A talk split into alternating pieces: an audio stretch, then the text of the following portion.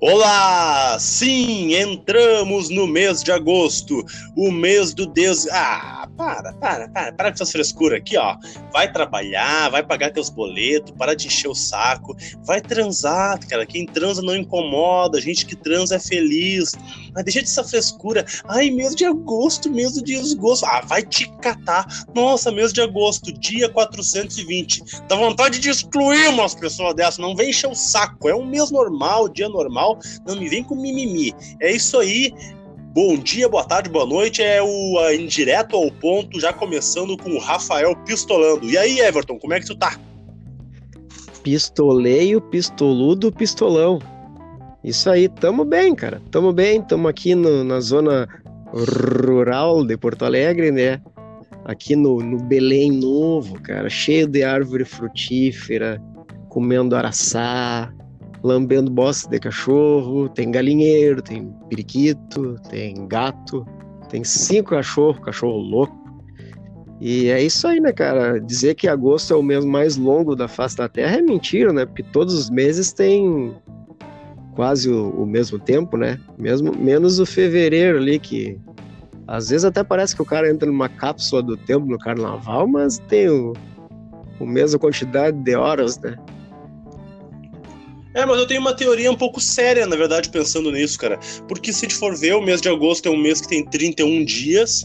E, e vamos lá, é, um, é, é o mês que, que, é, que, tem 31 dias e que não tem nenhum feriado. Acho que tem Dia dos Pais, que é num domingo. No mês de julho, às vezes, tem férias da, da, das crianças, férias de escola.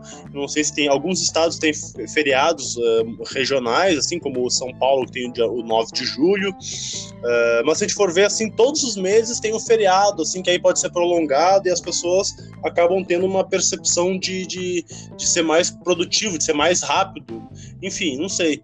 Mas uh, eu acho que há, assim, uma sensação de que o mês demora mais porque tem mais dias úteis, não tem feriado. Enfim, é isso aí. Mas, bom, vamos a, ao que aconteceu nessa semana e aconteceu coisa pra caramba. Temos que começar aqui um pouquinho mais leve, né? Inclusive, você estava falando aí das, da, da, das árvores frutíferas, né? Então, aí no Belém Novo tem muitas árvores frutíferas e agora uma pessoa frutífera, né? Que é tu, que está aí, né? Uma frutinha que está aí hum, usufruindo e dando privilégio para as outras pessoas do teu convívio frutado. Com certeza, né? Se eu fosse um vinho, eu seria um, um, um vinho extremamente frutado com notas de bananas, né? Que Inclusive é a tua fruta predileta do corpo humano, quer dizer, do, do, do pomar, né? Do corpo humano. ah, é. Bom, vamos, uh, sem muitas delongas, abordar aquilo que aconteceu essa semana. Posso partir para o primeiro tópico? Tópico é legal, hein? Pode abordar e transbordar, então, que hoje vai vir uma enxurrada aí. Ah, vai. Vamos lá. Política. Como diria o Felipe Neto antigamente, né? Não faz sentido ministro do STF cercear o direito da liberdade de expressão? E também não faz sentido um youtuber humorista fazer live com o ministro do STF? É, amigo, isso é Brasil. E é isso que vamos debater agora no Indireto ao Ponto. Uh, Felipe Neto fez uma live com o ministro Barroso essa semana. Eu não lembro do primeiro nome dele, mas o que mais importa na vida são as necessidades fisiológicas e o ministro, assim como todos nós, em dados momentos do dia ou da semana, para quem é mais trancado, faz um Barroso. E ele, ao falar com o ministro Barroso essa semana, abordou diversos assuntos, eh, inclusive né, os ataques de fake news, os ataques de, eh, de bolsonaristas na frente do condomínio dele, que foi brevemente abordado. E falando em fake news, o ministro Alexandre de Moraes, essa, essa semana, despachou ampliando a exclusão das contas de fake news para que também não possam uh, operar no exterior. O que, que tu tem a comentar sobre fake news, sobre o nosso judiciário sempre em evidência no holofote, Everton? Cara, o, o Alexandre de Moraes, como bem batizou o Emílio Surita do, do Pânico, da Jovem Pan lá, que é o deus da calvície, né? Que o, o que ele melhor faz é ser calvo. Ele, ele tem feito um grande barroso, né? o trabalho dele é um grande Barroso, Uh, não só ele, né, em especial, mas ele tem se destacado no, no merdicídio. Uh, é a mesma coisa que eu vinha falando no episódio anterior. O, o, STF e ele em especial estão legislando demais, né? Tanto em causa própria como fazendo o trabalho de outros poderes no Brasil, né? E, e, cara, a gente vinha conversando aí sobre o Felipe Neto, que eu tenho uma teoria, uma tese sobre ele. Eu vou falar ela de início agora, porque de repente isso aí pode dar uma discussão aqui entre a gente, mas. Uh, primeiro lugar, assim, ó, sou contra fake news, né? Mas cada um fala o que quer falar, uh, arca com as consequências de suas falas, mas isso aí não tem que interferir em, nesse tipo de coisa, né? Cada um tem que ser livre para falar e quem recebe aquilo livre para interpretar como quer. Um, e sobre o Felipe Neto, cara, primeiro lugar, acho que assim, ó, ele também é livre para falar o que quer, mas tem que primeiro dar uma pesquisadinha sobre o que é fascismo, essas coisas aí que ele fala, porque isso se banalizou tanto que, que, que, a expressão é utilizada de forma incorreta, né? Primeiro vão lá, estudem que, da onde surgiu o fascismo e depois a gente discute sobre isso. Mas, por mais que eu não concorde com ele, acho que é importante ter o contraponto, claro, né? E não tem que estar tá invadindo casa de Felipe Neto, deixa o cara falar lá, não enche o saco. Uh, isso aí também é uma putaria de que tudo tem que se resolver na base do tapa, né? Mas a minha teoria sobre ele é que assim, ó, ele tinha um determinado tipo de conteúdo, ele começou a fazer conteúdo infantil. Esse guri é ambicioso, não é crime ser ambicioso, mas ele tem dentro dele a vontade e a ambição de ser presidente. E isso pode ser absurdo, né? Principalmente pro meu pai, que tem 63 anos, dizendo que ele é um merda, que não sei o quê. Mas, cara, ele tá catequizando novos eleitores, criancinhas que vão ter idade para votar quando ele for candidato. E ele vai ser mesmo, ele dizendo que não quer. E outra coisa é que ele tá. A segunda face política digital dele é o Twitter, né? Que no Twitter ele vai nessa onda aí de que o Bolsonaro é fascista, que hoje em dia ele é a favor das minorias, coisa que ele falava muito mal nos vídeos antigos dele, né? Que ele diz: "Ah, eu mudei". Mas, cara, sinceramente, tu não acha que o Bolsonaro mudou? E olha que eu não sou fã do Bolsonaro. Ele mudou também, cara. Ele não fala tanta merda quando ele fala. E assim, ó, eles estão batendo tanto no bolso porque Cara, não tem um escândalo gigantesco de corrupção para derrubar ele. Então eles ficam pegando no pé nas merdas que ele fala. E ele fala a merda, né? É, mas enfim, é... até essa, essa tese, por mais que eu ache ela um pouco, um pouco realmente é, teoria de conspiração, né?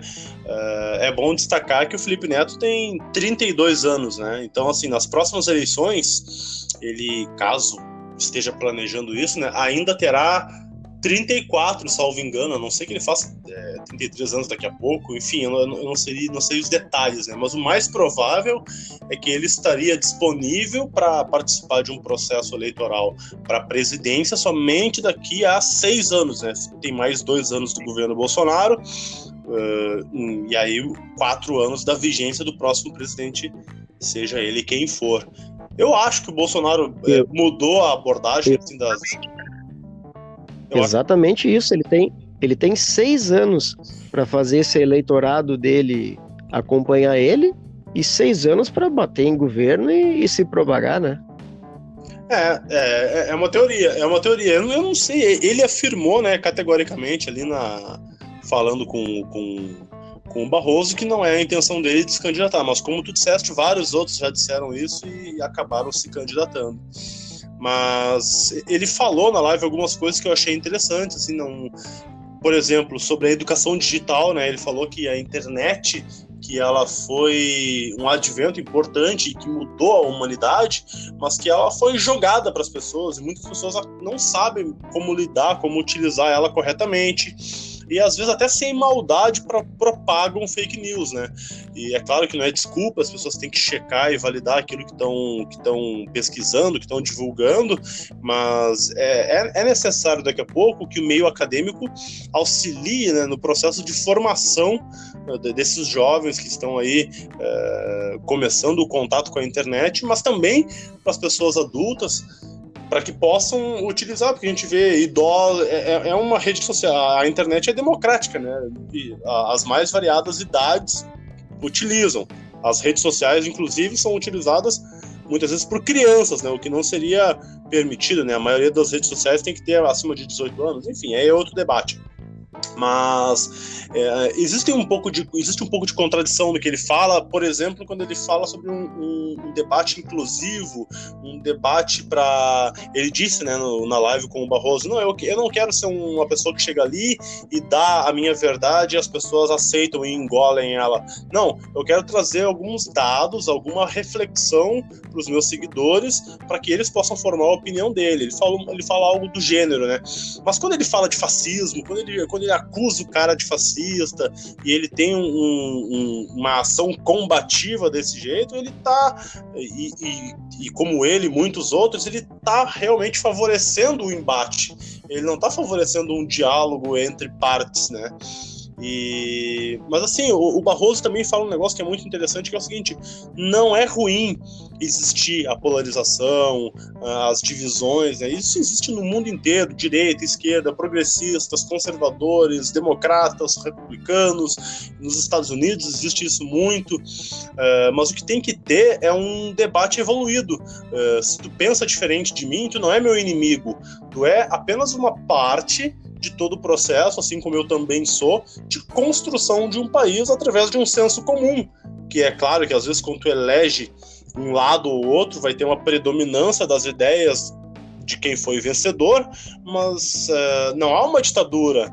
Não, numa ditadura, o lado opositor mais fraco é sufocado. Aqui no Brasil, não.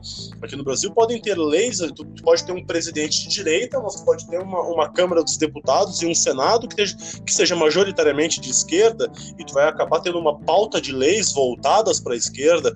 Então, assim, não é um poder centralizado, é um poder que existem muitos agentes. Então, todas as ideias são importantes de serem ouvidas, mas não consegue se ouvir a direita, não consegue ouvir a esquerda e nem a esquerda ouvir a direita hoje, porque há uma sensação, uma, um muro que os separa e que faz deles inimigos. E não é assim que tem que ser a política. A política tem que ter diálogo. E o diálogo é o que engrandece e faz uma sociedade melhor. É, é exatamente isso que tu fala, né? Ele defende o diálogo, ele defende a democracia, ele defende a banheira de Nutella, mas no, o discurso dele ele, ele faz essa separatização, né? É, é uma coisa que eu acho muito curiosa, principalmente nessa esquerda, mas que existe muito também nessa direita. É, ah, nós somos a favor do diálogo, da democracia. Mas, cara, é, é mais ou menos aquilo, né? De democracia é quando eu estou no poder e, e ditador é quando eu estou na oposição, né? Mas é que no Brasil também tem uma situação que é a seguinte, né? É, é, é muito complicado, gera umas confusões, né? mas assim, se a pessoa não se posiciona muito firmemente de um lado ou de outro, ah, ela é omissa, ela, ela é café com leite, ela é uma água com açúcar, e aí as pessoas acabam confundindo se posicionar para um lado ou outro como utilizar de artilharia pesada para desmerecer o, o, teu oponente. E, e, eu acho que é aí que, que a sociedade brasileira, a classe política, né, a mídia, os formadores de opinião acabam pecando, né?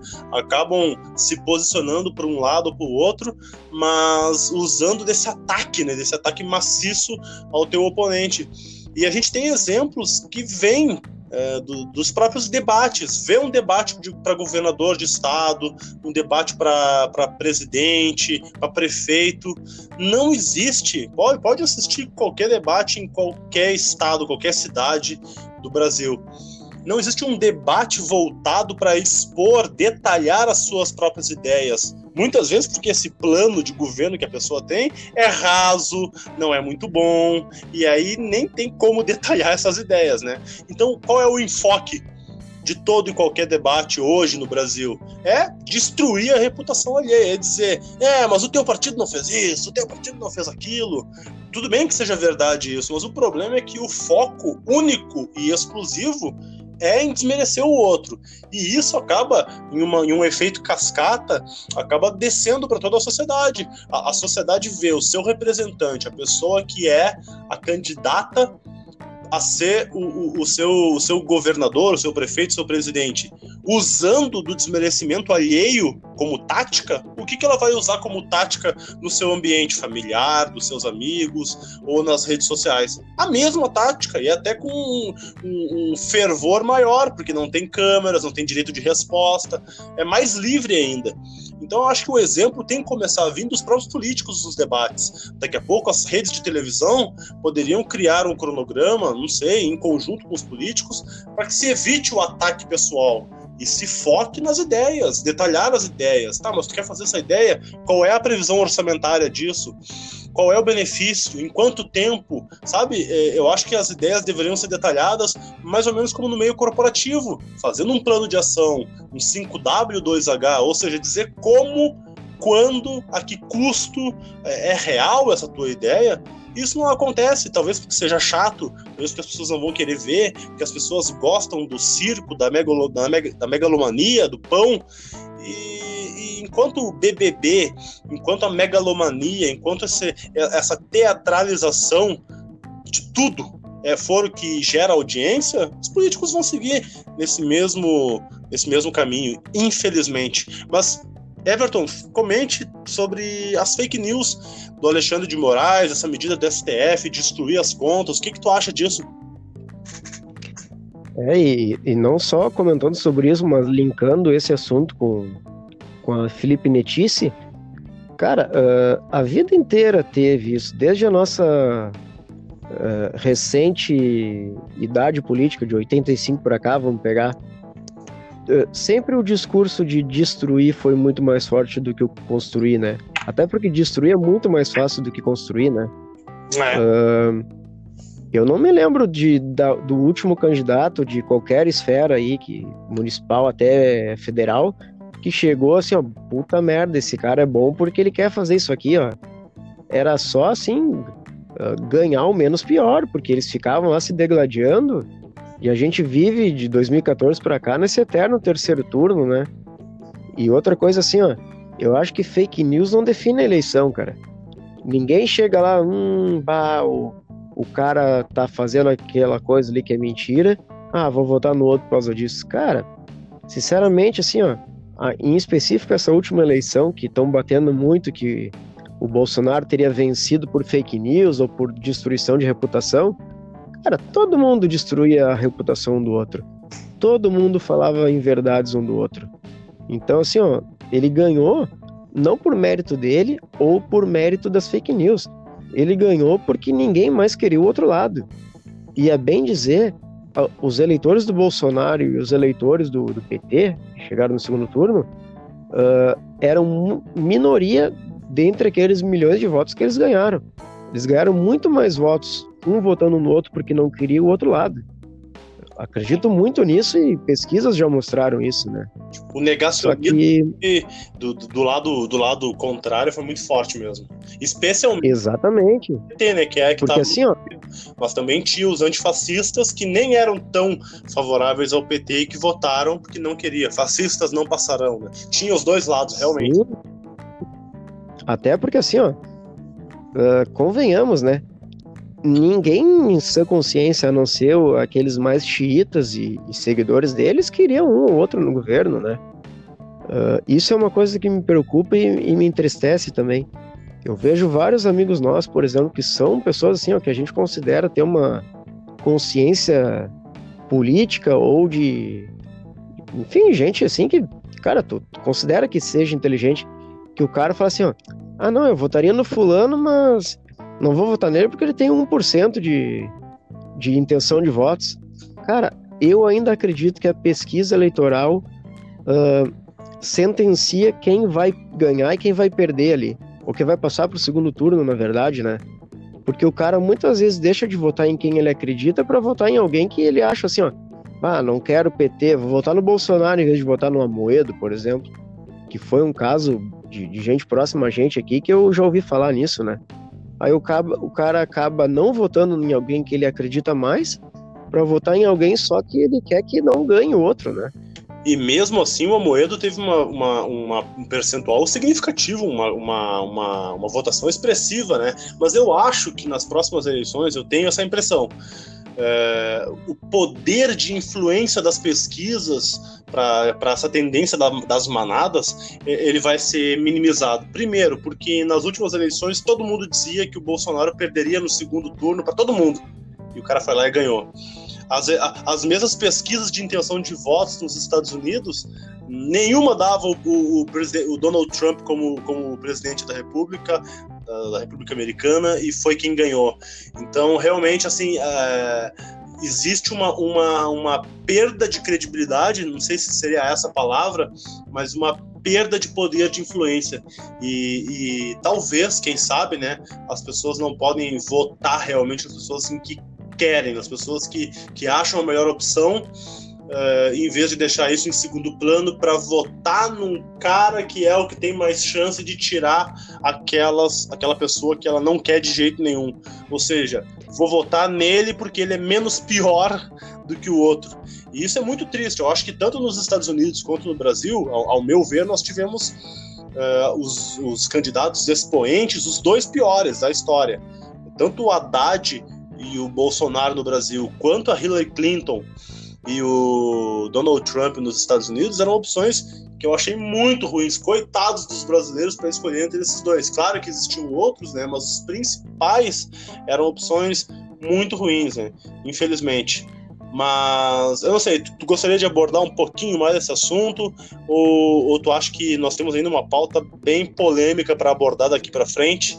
E esse assunto aí pode deixar uma vírgula para um outro momento. Eu queria, eu queria só fazer um complemento e para finalizar isso que tu falou, que a gente nem tinha discutido sobre uh, eleições lá ou aqui, né? Mas só uma observação. Uh, primeiro que assim, ó, as pesquisas nos Estados Unidos elas jamais vão refletir a realidade de uma eleição, porque lá como são é, colegiados, né? Tu não tem como fazer uma pesquisa que, que talvez seja confiável. Porque a pesquisa é em números absolutos, né? Não em números de colegiados. É, e... é assim, é assim a métrica lá que eles fazem, ou eles fazem daqui a pouco é... em amostras de cada estado e pelos estados eles definem? Não tenho, eu tenho, eu tenho é, essa. Eu...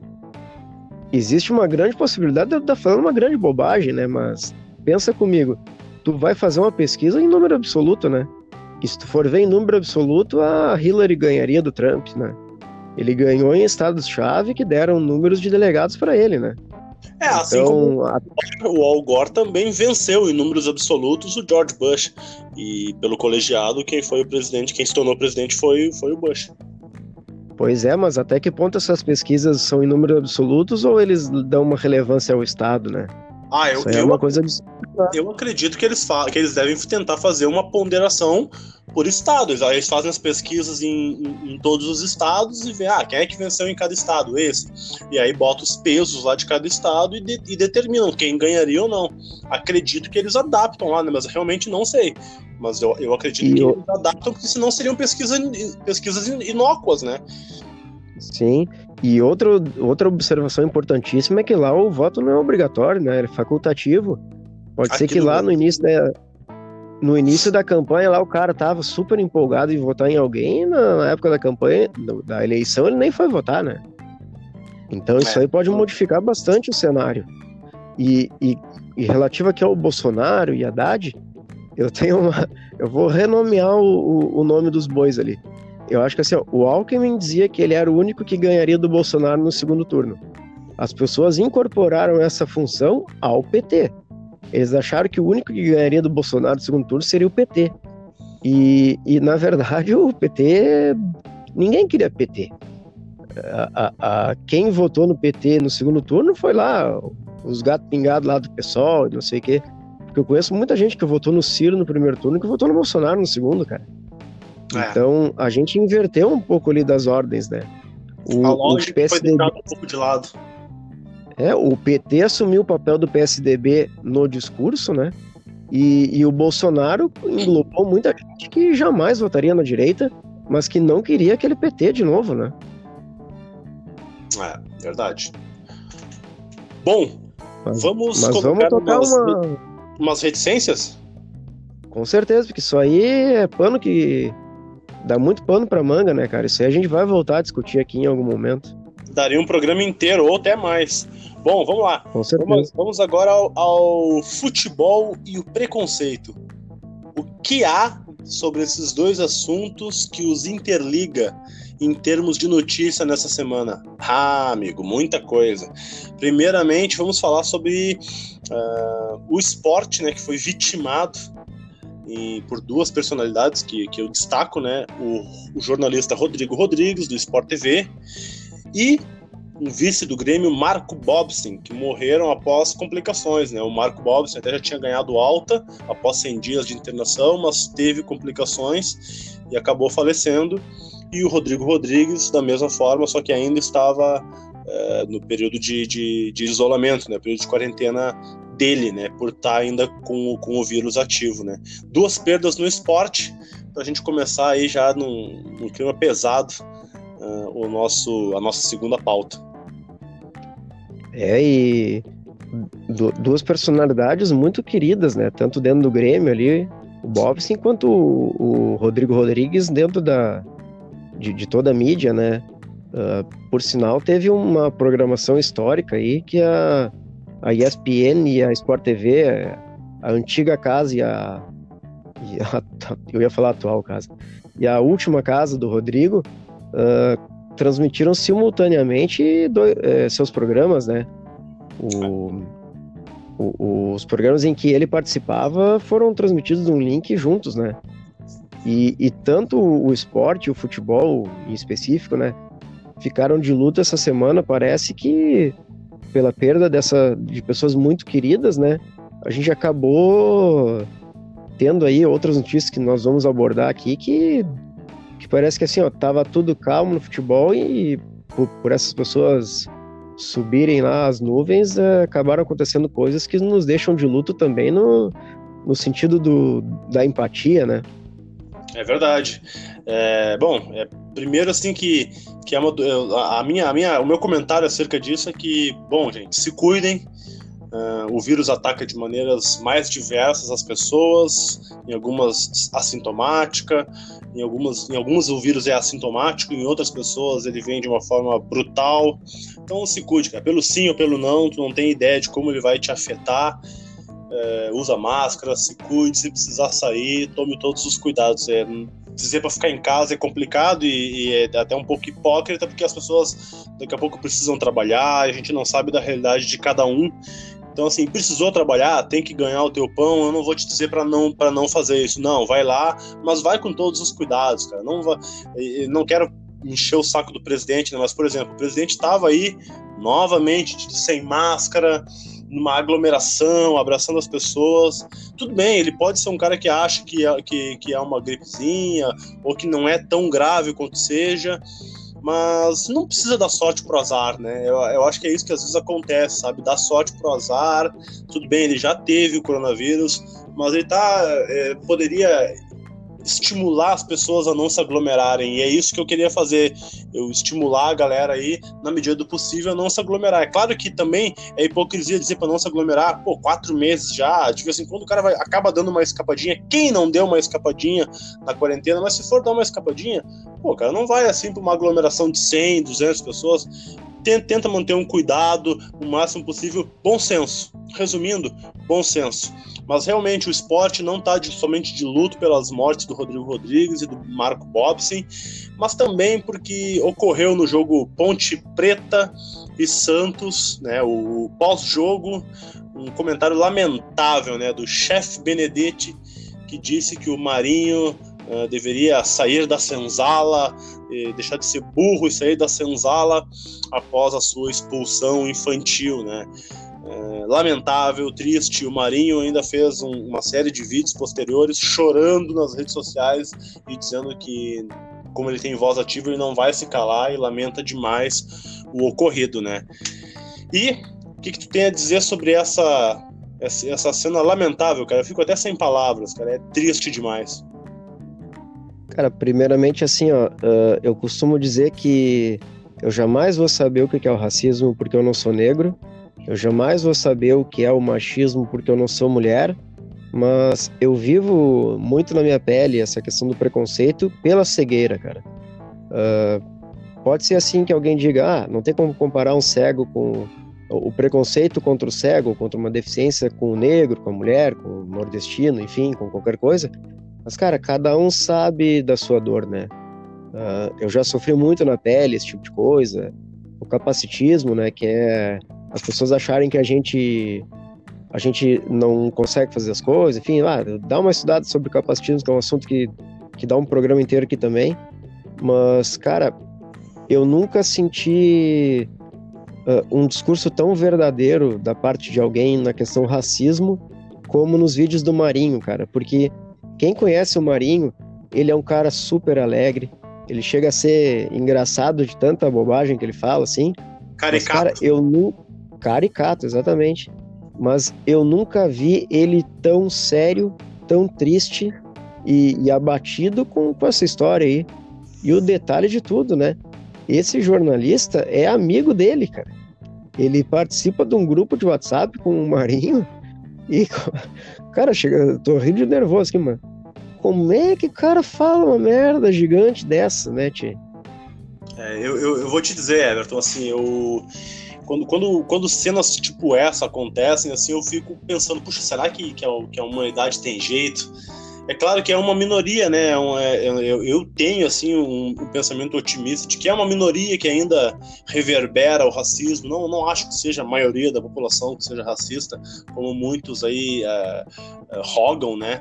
Mas, cara, é, é, como é triste, como é atrasado, como é uma doença uma pessoa achar que outra pessoa é inferior a ela é, pela cor de pele, cara, vamos lá, assim, é, é, é, é, me irrita, até, até me irrita, assim, porque se a gente for analisar friamente a diferença de um, de um negro para um branco, ou do, da pessoa com o tom de pele negro ou branco, é o nível de melanina na pele, cara. A única diferença que tem é que a pessoa negra tem uma pele que é mais vistosa, que é mais, digamos assim, é, resistente ao sol, se conserva a sua pele sem rugas por mais tempo. Então, assim, se existe alguém que é melhor que alguém, se, se é que essa besteira faz, faz algum sentido para algum lunático no mundo, seria a pessoa com a pele negra, cara. Ela, ela, tem, ela tem a sua pele com mais vida, ela tem a sua pele mais resistente ao sol, e do que tu, que é um branquelo preconceituoso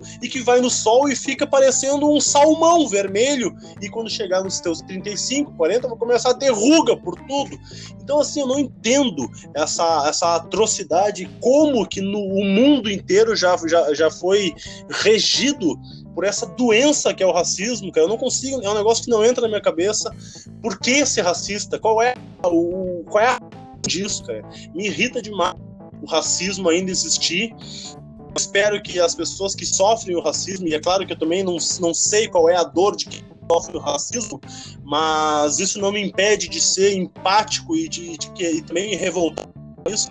Mas as pessoas que sofrem racismo não devem se calar, é, não, não devem deixar que isso é, fique impune e a sociedade tem que começar a evoluir, tem que começar a cada vez mais é, ser inclusiva e respeitar as diferenças, e isso não chega nem a ser uma diferença, é, é, eu acho que é menos que é, não, não é uma diferença a, cor de, a cor de pele, mas já que se criou né, essa, essa diferença por esse preconceito, por esse preconceito bizarro, então que essas diferenças sejam é, destruídas numa sociedade futura. Eu espero que as próximas gerações consigam fazer isso. Eu me irritei tanto que eu derrubei o, o, o controle da TV aqui em cima do celular. Mas eu espero que, que, que nas próximas gerações não precisem estar faz, fazendo uma live ou conversando sobre racismo, porque isso já vai ter sido esquecido, se Deus quiser. É, e, e tu falou muito assim né, nessa questão da melanina, né, dessa parte biológica da, da negritude, digamos, né? Uh, exatamente isso, né? Biologicamente também o, a pessoa negra foi uma pessoa que evoluiu, né? Porque uh, teoricamente, todos os humanos eles, eles seriam da, da mesma cor, com o mesmo cabelo, com o mesmo tudo, né? Só que os negros uh, evoluíram a sua parte biológica. Por exemplo, assim, por que, que o cabelo do cara é carapinha, né? Porque na África lá era muito mais quente, pegava muito mais sol. O corpo foi se adaptando a, a se proteger do sol, né? E da mesma forma, a pele foi escurecendo por causa disso, né? Uh, uma, a, a, pele justamente se protege do sol, né? Dos raios ultravioleta, né? O cabelo também tinha essa função. Uh, por que, que um, um, nórdico é mais loiro, é mais claro? Porque lá não pega sol, cara. O cara lá passa uns meses ali, uns 3, 4 meses com sol, o resto tudo é escuridão, é frio, né? Isso é. aí é uma questão que ninguém aborda. E outra coisa, né? Não existe isso de raça negra ou raça branca, né? A nossa raça é o ser humano, né, cara? É raça humana e todo mundo é. muda só uma cor, né? É a mesma coisa que um gato amarelo chegar num gato preto e falar assim: ah, eu sou melhor que tu. Não, os dois são felinos, né?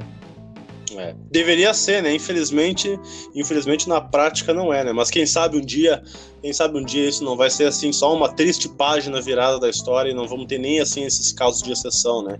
E as pessoas vão todas se respeitar e se amar por, por outras questões, por caráter, por valores, por coisas que são realmente importantes e não por cor de pele. É, mas o preconceito não parou por aí, Everton. A gente teve também a Natura, que escolheu assim o, Tami, o Tami Miranda como garoto propaganda da, do Dia dos Pais e isso gerou uma onda na internet de preconceito, né? Então, assim, é, é, eu, eu acho que é uma minoria, mas é uma minoria que faz barulho e que enche o saco, né?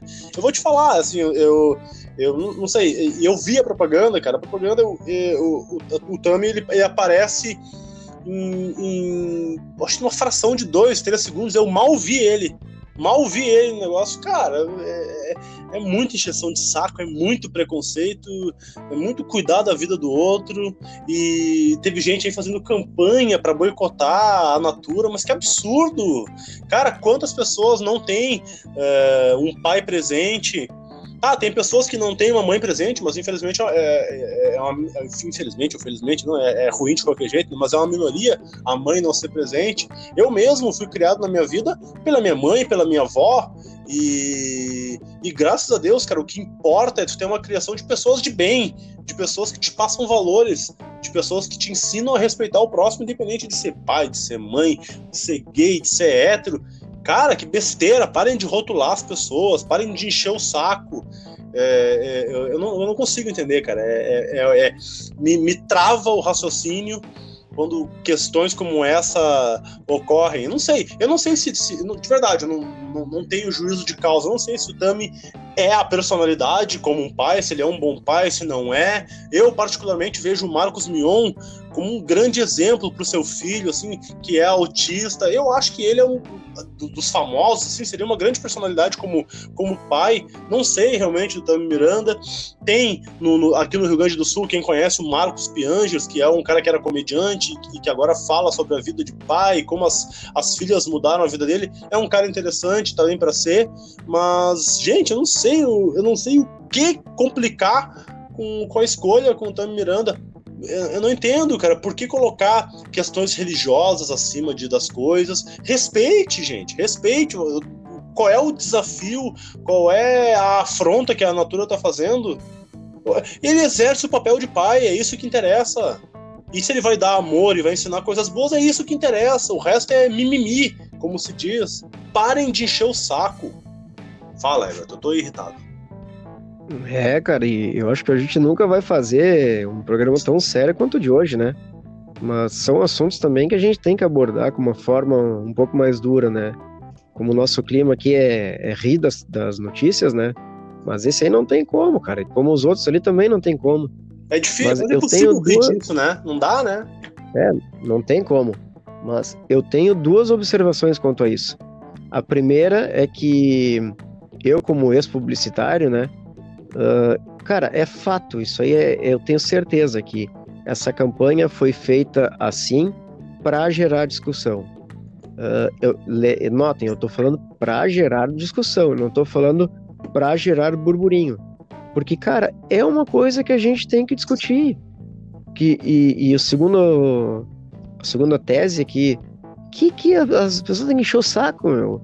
Se tu não é um, um homem trans, se tu não é uma mulher trans, se, se tu quer dar o raso, se quer fazer qualquer coisa, cara, não enche o saco do outro. Tu não quer, não faz, tu quer, tu faz. Uh, e, e, outra coisa assim, aí vamos dar uma risada um pouco para tentar descontrair. Antes de criticar a campanha Natura, vai lá e paga em dia a tua revendedora da Natura, que vai lá tem que pagar o boleto dela adiantado, porque tu, imbecil, uh, encomendou o perfume dela e não pagou ela no dia. Antes de criticar, paga ela em dia. Ou são uns xarope, ou são uns xarope que só compram da Avon e da Jequiti e ficam enchendo o saco da Natura. Mas tu nem compra dessa empresa, cacete. Deixa os caras fazer a propaganda de quem eles quiser. Vai lá, só compra da Avon, do Jequiti, os perfumes fedorentos. Oh, desculpa. Bah, viajei, cara. Bah, a gente podia conseguir um é, não. do Jequiti. É bom, da Avon, cara. Eu... de cagar o troço. Não, Avon, Jequiti, muito bom os perfumes de vocês. Muito bom. Mas, gente, é muita chatice, né? Vamos combinar. Cara, eu lembro de um mendigo que gritava na Cidade Baixa: seja você também um revendedor Jequiti. E Só por sinal, os perfumes são bons, cara. Mas enfim, voltando à parte séria. Uh, Everton, cara, o quarto, o quarto a... árbitro acaba de levantar a placa dos acréscimos. Ah, eu vou correr aqui então, peraí. Eu te mandei um texto ali sobre o, os pais com pênis, né? Cara, para ser pai não basta ter o pênis, não basta lá o, o cara sair do saco dele é, existe muita mãe que é pai, existe muito pai adotivo, existe muito irmão, tio, padrinho, vô que é pai. Então, para ser pai, não basta o cara ser o progenitor, né? Ele tem que criar, tem que dar amor. E eu acho que, assim, ó, o Tami, Tami Miranda com certeza deve ser melhor pai do que muito pai biológico que tem por aí, né, cara? Até porque ele assumiu, né? Cuida do filho. Quanto filho da puta tá aí preso ou que sumiu e deixou a mãe com o filho, né? Ele assumiu, ele é muito melhor do que muito por aí. É complicado, gente. É, é bem complicado, assim. Então, respeite o próximo. É, não se incomode com as opções. Assim, de verdade, eu, eu não sei se, se, se a comunidade LGBTQI, se, se a pessoa que é, que tem, que muda o seu, o seu, o seu gênero sexual do masculino para o feminino, enfim. Eu não sei, e a ciência também não sabe comprovar se é uma questão de DNA, se é uma questão psicológica. Isso ainda não foi descoberto pela ciência. Então pare de rotular as pessoas. Nem a ciência ainda tem uma, uma, uma conclusão sobre o que é a homossexualidade, o que é o, o desejo pelo mesmo sexo, enfim, todas as variações que existem. Então, por que que tu, que tá na tua casa, não sabe porcaria nenhuma, fica fazendo campanha de ódio? Mas se a pessoa é feliz assim, deixa ela ser feliz assim. Cara, tem gente que é feliz usando Uh, usando uh, calça pra, camisa para dentro da calça. Eu não gosto, tio. Eu gosto de usar a camiseta para fora da calça. Mas e aí? Tu vai ficar enchendo o saco da pessoa? Deixa as pessoas viverem como elas querem. Não tá te fazendo mal, ela não tá te agredindo, ela, ele, não tá te agredindo. Deixa a pessoa viver dentro da lei, passando valores bons para as pessoas que estão à sua volta, de respeito, de amor, de compreensão. É isso que interessa. Complicam a vida demais. É... Bom, vamos lá. É... Após isso, ainda temos somente uma, uma abordagem que de minha parte vai ser rápido, porque até eu perdi um pouco o clima aí depois de, de falar de preconceito, é algo que me incomoda muito. Mas nós temos aí as definições das finais de Galchão e Paulistão. Não sei se quer fazer mais algum comentário sobre preconceito, Everton, ou se a gente pode falar sobre isso. Eu até tenho um comentário, cara, mas eu vou finalizar esse assunto e, e retornar a ele, né? Lá na nossa indireta, ao final do episódio, para a gente passar aí para nossa última pauta, que, que a gente está quase estourando nosso tempo. É, nós temos então as definições do, da final do Gauchão, né? O, a Ponte Preta, após vencer o Santos, perdeu, né? Perdeu pro Corinthians, perdeu pro Corinthians, não, perdeu pro Palmeiras, desculpa. E o Corinthians venceu o Mirassol, né? A final, a final, a final do Campeonato Gaúcho, desculpa, cortou um pouco aqui que eu recebi uma ligação no meio da gravação do podcast, desculpa, gente. uh, a final do Gaúchão. Deve ser, deve ser o Silas Malafaia te ligando para reclamar aí do que tu falou. Não, é o pessoal da Natura, porque eu não paguei o boleto. Ah, tá. Puta merda, não, tô brincando. Uh, a final do Gauchão e do Paulistão serão com os clássicos maiores dos dois estados, né? Grenal e também Corinthians versus Palmeiras, né? meio que, que deu a lógica, digamos assim, né? É, em São Paulo, apesar do Santos aí estava sendo visto como, como um time em, em, ascensão, mas tem uma série de crises de salário atrasado. Uh, o São Paulo há muito tempo não vem performando bem. Os melhores realmente chegaram uh, na final do campeonato e aqui também, né? No, no, no Rio Grande do Sul, a dupla Grenal chegou, o Inter sobrando com 4 a 0 e o Grêmio com as calças na mão, 4 a 3 Comente, Everton, essas finais aí, quais são as expectativas? Primeiro lugar, assim, ó, eu achei que a Ponte Preta ia ganhar o primeiro título dela, né? Mas não dá para confiar na Ponte Preta. A Ponte Preta a gente sabe que ela vai dar uma botafogueada, né? E, e, e São Paulo tá dando a lógica há anos, né? Corinthians e Palmeiras estão dividindo ali sempre as cabeças, né? E o Santos, cara, o Santos tem que se cuidar porque de repente esse ano só não vai cair porque tem time pior. Esse ano a, a luta por uma vaga na Série B tá acirrada, né? E e quanto ao Grenal, cara, tudo bem ali, tá? A gente era meio, meio lógica, dá, né? O, duas observações. Primeiro, quanto ao jogo do, Inter, né? Uh, não faz sentido o, a forma do gauchão, né? Que, que, que é melhor para o clube do interior ser campeão do interior ali, que nem o caso do esportivo agora, que vai ganhar mais dinheiro que os clubes precisam de grana, né? É mais importante financeiramente para eles não chegar na final e ser vi, sendo vice, né? E, Sim. cara, não faz sentido, não faz sentido. Chegaram mortos que... pro, pro, pro, pro, jogo, né? Entregaram o jogo praticamente. Ridículo isso. Eu ia falar isso mesmo. Pra eles é menos importante chegar na final e ser vice, de repente, do que ser campeão anterior, que vai dar grana, já dá uma vaga na Série D, né? E, e quanto ao nosso Grêmio, né? Cara, uh, muito do, das nossas não chegadas no brasileiro ultimamente vem desse espírito do Grêmio de hoje, né? Contra o Novo Hamburgo. A gente passou um sufoco ali, porque parece que o Grêmio só quer jogar grandes jogos e jogos importantes, né? Esses jogos com equipes menores, assim, é, parece que a gente dá uma. dá o um nana neném do Renato lá, né? E, e, a gente acaba pisando em ovos ali por não, não ter porquê, né, cara? um jogo tranquilo, uh, muito parte do, do, time ali displicente, sem vontade. E por incrível que pareça, o Diego Souza salvando a pátria, né? É, bom centroavante, jogou muito bem hoje. Mas realmente, eu vi, eu vi no jogo de hoje, eu vi o Grêmio fazer 2 a 0 e, e desconcentrar, achar que, que seria fácil, e, e, não tem jogo fácil, não dá para ser assim e esse espírito não pode ocorrer em Libertadores, não pode ocorrer nem no Brasileirão, na verdade, em nenhum campeonato, mas especialmente na Libertadores, em que um, um jogo em que se tenha isso é fatal, pode, pode ocasionar uma desclassificação ou uma eliminação no mata-mata, né, uma desclassificação no, nos grupos ou uma eliminação no mata-mata. E eu espero que o Renato puxe a orelha dos caras, porque com todo respeito ao interior, é obrigação da dupla Grenal chegar na final. É obrigação, é anos luz superior. Assim, a gente, eu até entendi quando o Caxias foi campeão do turno por aquela questão, né? Eu já venho treinando há mais tempo, o Grêmio e a, a dupla Grenal começa a treinar mais tarde, treina menos, tem um ritmo diferente, acaba sofrendo e, a, e às vezes acaba não conquistando. E ainda tinha Libertadores que estava uh, uh, com, conflitando os jogos, né? Com, conflitando não, mas muito próximos, né? Do, do, dos jogos do, do Campeonato Gaúcho. Mas agora não tem desculpa. Todo mundo ficou quatro meses parado. O Gaúchão está sendo jogado sozinho. Era obrigação. Era obrigação. E eu, na minha expectativa de gremista, se o Grêmio não tivesse passado para a final, se instalaria uma mini crise.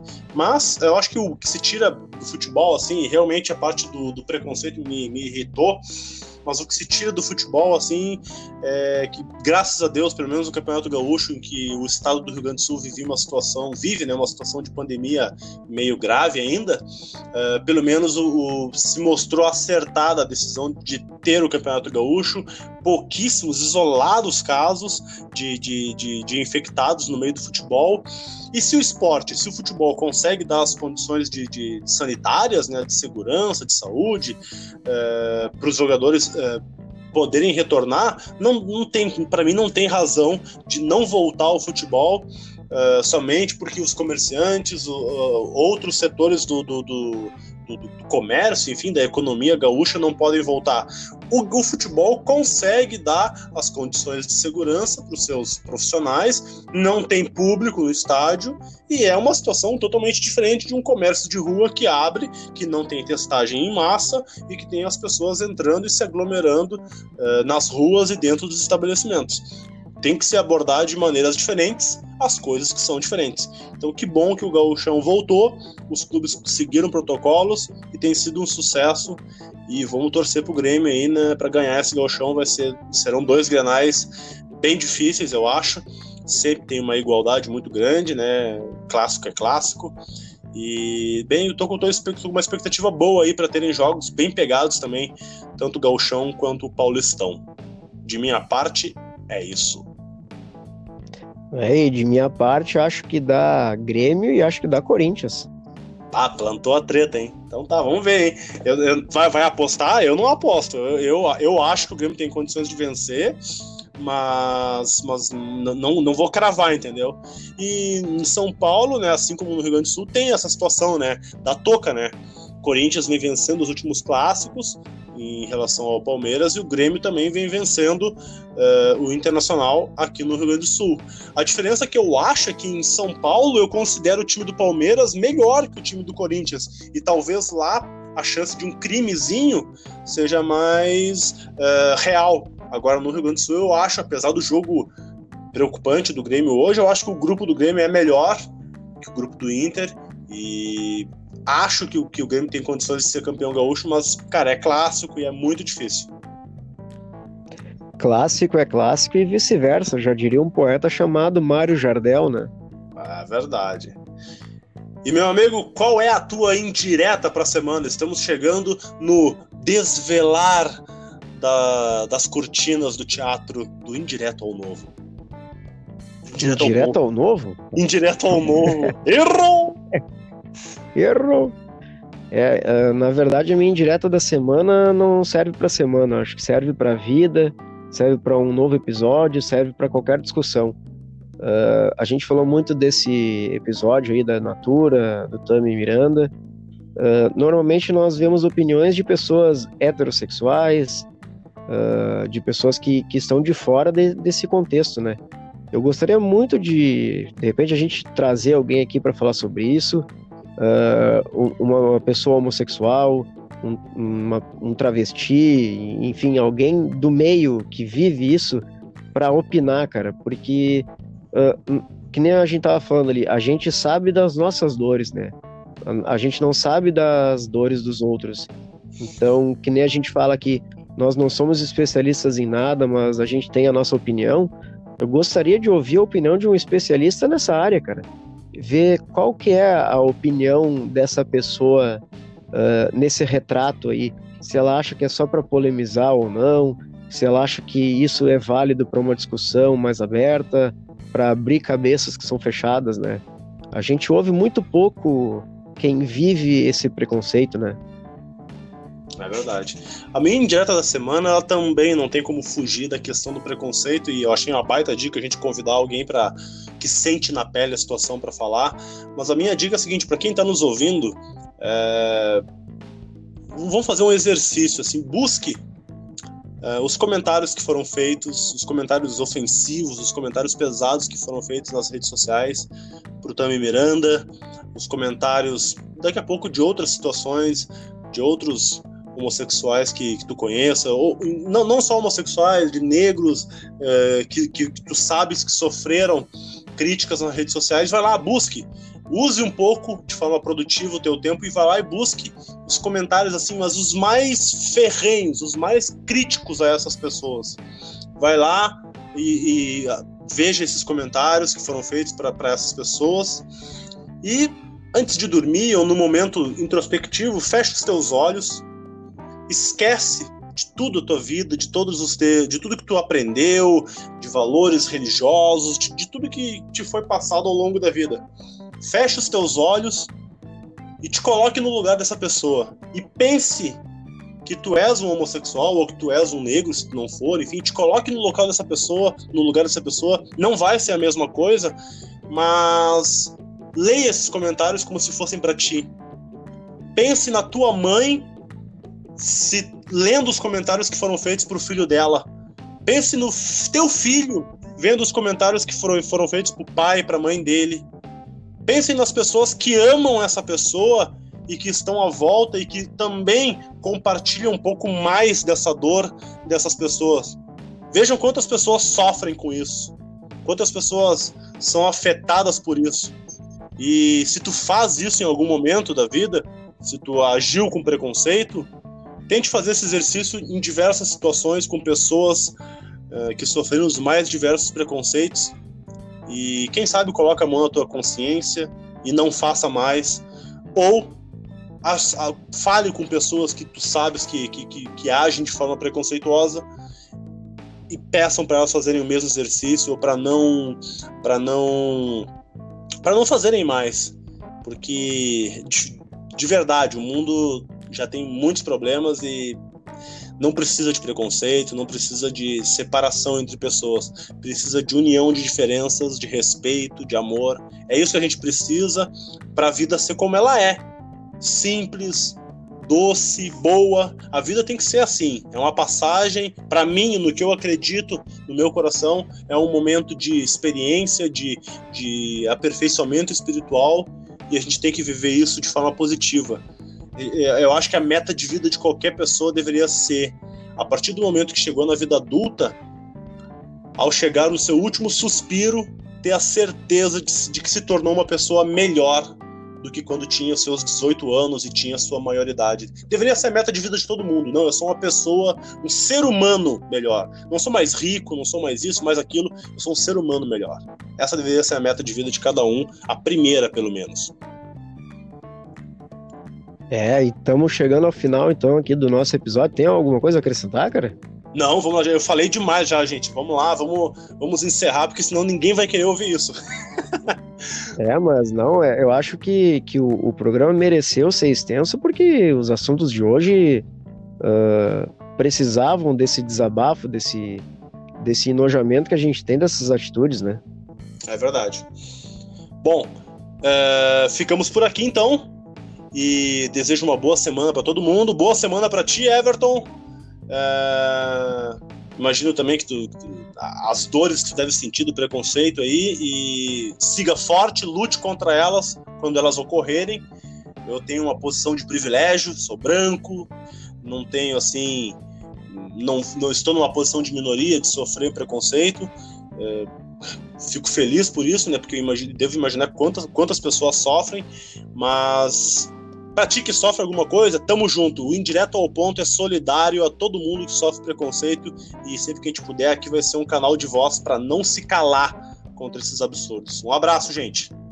Falou, É, e, e só finalizando aqui, cara, siga nossas redes sociais, procurem no Instagram, no Facebook, aí, arroba Indireto ao Ponto. Uh, se tem uma crítica, se tem uma sugestão, se quer mandar um boleto da Natura pra gente pagar, a gente paga pra ti. Não, não paga nada, porra nenhuma, vai pagar tuas contas eu, vagabundo. A tua, eu tô doido. Mas manda e-mail lá para o ponto indireto e, e faz a reflexão, faz a tua indireta da semana pensando assim, ó. Tu que quer boicotar a Natura, tu que quer defender a família brasileira, é, tradicional, como tu acha que é, né? Pensa assim, ó. Aquela criança lá que tu tá querendo falar da, do, do pai, da mãe dela, ela tem condições é, como os teus filhos têm, sim ou não, pensa aí o que tu quiser, mas antes de boicotar a Natura, pensa em quantas mães, principalmente as mulheres, né? Pensa em quantas mães dependem dessa venda da Natura, do Avon, da Jequiti, da Hermes, e para sustentar sua, seus filhos que não têm pais, né? Os pais que abandonaram, aqueles pais que têm uma pista dura lá para ejacular o, o sêmen lá do João de Deus para engravidar alguém e que depois disso cagou pro filho, né? Que esse pai aí que tu acha que é exemplar porque é um machão, um fodão, e que na verdade é um baita filho da puta, um baita de um, de um bichola, cagão, que pai mesmo é aquele que cria, cara. Pai mesmo é aquele que dá amor, né? É isso aí. Um abração, um abração. Falou, falamos e dissemos. Falamos bem. Um abraço. Falou.